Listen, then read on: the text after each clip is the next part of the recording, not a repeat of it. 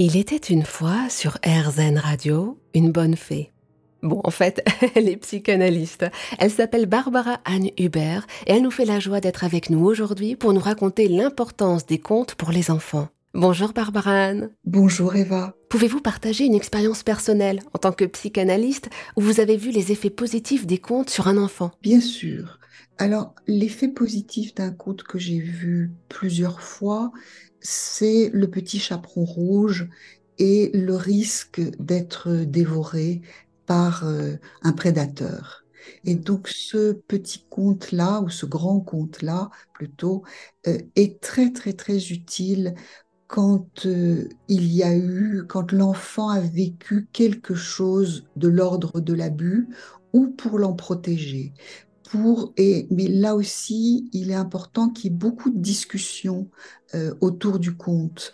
Euh, il faut pas seulement lire le conte, il faut demander à l'enfant ce qu'il ressent, euh, qu'est-ce qu'il aurait fait. Par exemple, on m'a souvent demandé pourquoi euh, des parents avaient laissé le petit chaperon rouge tout seul traverser le bois et aller chez la grand-mère.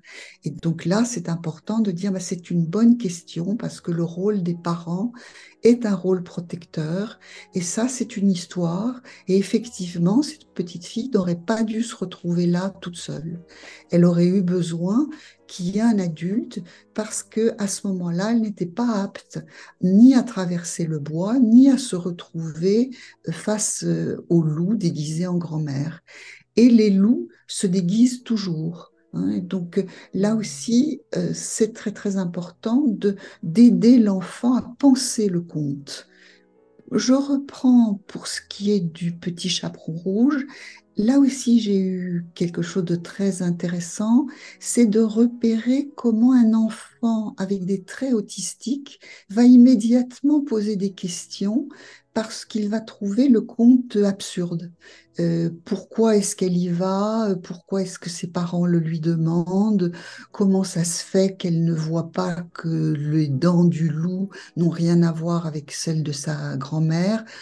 Et en fait, pourquoi est-ce que l'enfant n'écoute pas véritablement son intuition hein? et c'est ça aussi la grande vocation euh, des contes et de l'éducation, c'est de nous apprendre à vraiment écouter euh, notre intuition, nos perceptions premières. Dans le petit chaperon rouge, la petite fille a un côté naïf, un côté où elle, voilà, où elle fait confiance. Et puis quand tout à coup elle voit que ça ne va pas, elle n'a pas la capacité de réagir.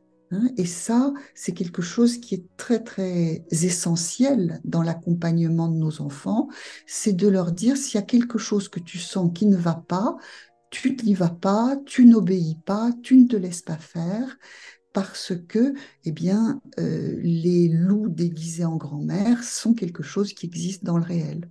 Et dans quelle mesure, Barbara Anne Hubert, les contes peuvent-ils encourager l'imagination et la créativité chez les enfants? Alors, euh, la créativité, c'est peut-être ce qu'il y a de plus important à stimuler chez l'enfant. Donc ils sont naturellement créatifs, ils vont fabriquer des petits bonshommes avec des marrons, ils vont dessiner des choses, inventer un monde imaginaire.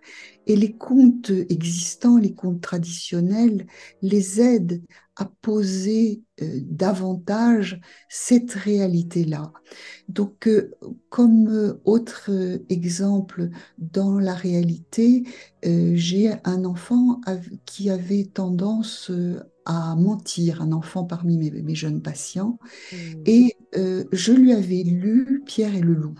Dans le conte de Pierre et le loup, il ressemble à la petite chèvre de Monsieur Seguin, mais au lieu que ce soit une petite chèvre, c'est un petit garçon qui, un petit peu pour s'amuser, fait semblant de faire croire euh, aux autres personnages du conte que le loup est là.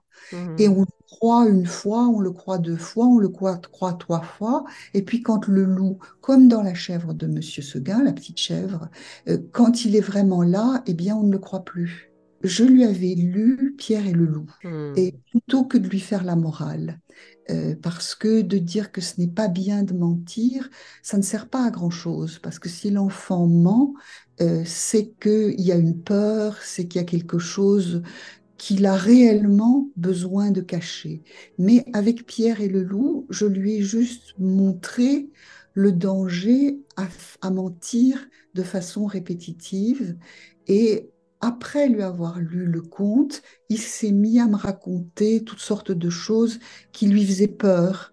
Et ces, ces événements qui lui faisaient peur, des, événements qui étaient arrivés à l'école, qui ne voulait pas raconter à ses parents, qui étaient sur le registre d'un début de, harcèlement, et euh, qui avaient induit du mensonge pour ne pas être encore plus embêté.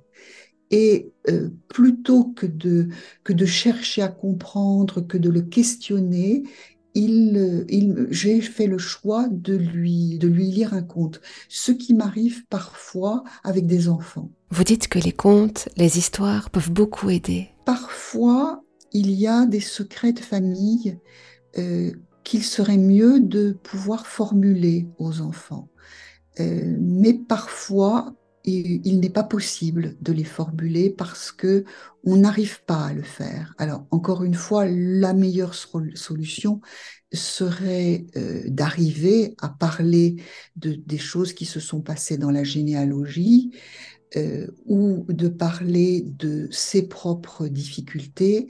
Mais quand on n'arrive pas à le faire, un conte ou une histoire peut beaucoup aider. Par exemple, dans le cas d'une paternité qui n'est pas certaine, euh, j'ai entendu euh, Marie-Claude Defort, qui a été mon, mon, superviseur pendant longtemps, qui était une merveilleuse psychanalyste, euh, raconter à un enfant des passages, lui raconter, lui lire des passages du prophète de Khalil Gibran. Mmh. Et le passage commençant par Vos enfants ne sont pas vos enfants. Alors l'extrait en question est vos enfants ne sont pas vos enfants. Ils sont fils et filles du désir de vie en lui-même. Ils viennent par vous, mais non de vous. Et bien qu'ils soient avec vous, ce n'est pas à vous qu'ils appartiennent. Vous pouvez leur donner votre amour, mais non vos pensées, car ils ont leurs propres pensées. Vous pouvez loger leur corps, mais non leurs âmes, car leurs âmes habitent la demeure de demain, que vous ne pouvez visiter, pas même dans vos rêves. Vous pouvez vous efforcer de leur ressembler, mais n'essayez pas qu'il vous ressemble. Et donc, comme euh, l'identité de son père n'était pas certaine et que les parents ne lui donnaient pas la latitude de, de, de, le dire à l'enfant, et ce n'est pas le rôle de l'analyste, le rôle est un rôle de soutien, n'est pas un rôle de révélateur. Et donc, euh, en lisant ce, ce poème à l'enfant, elle l'a, totalement calmé. Merci beaucoup, Barbara Hubert, pour ce beau moment en votre compagnie.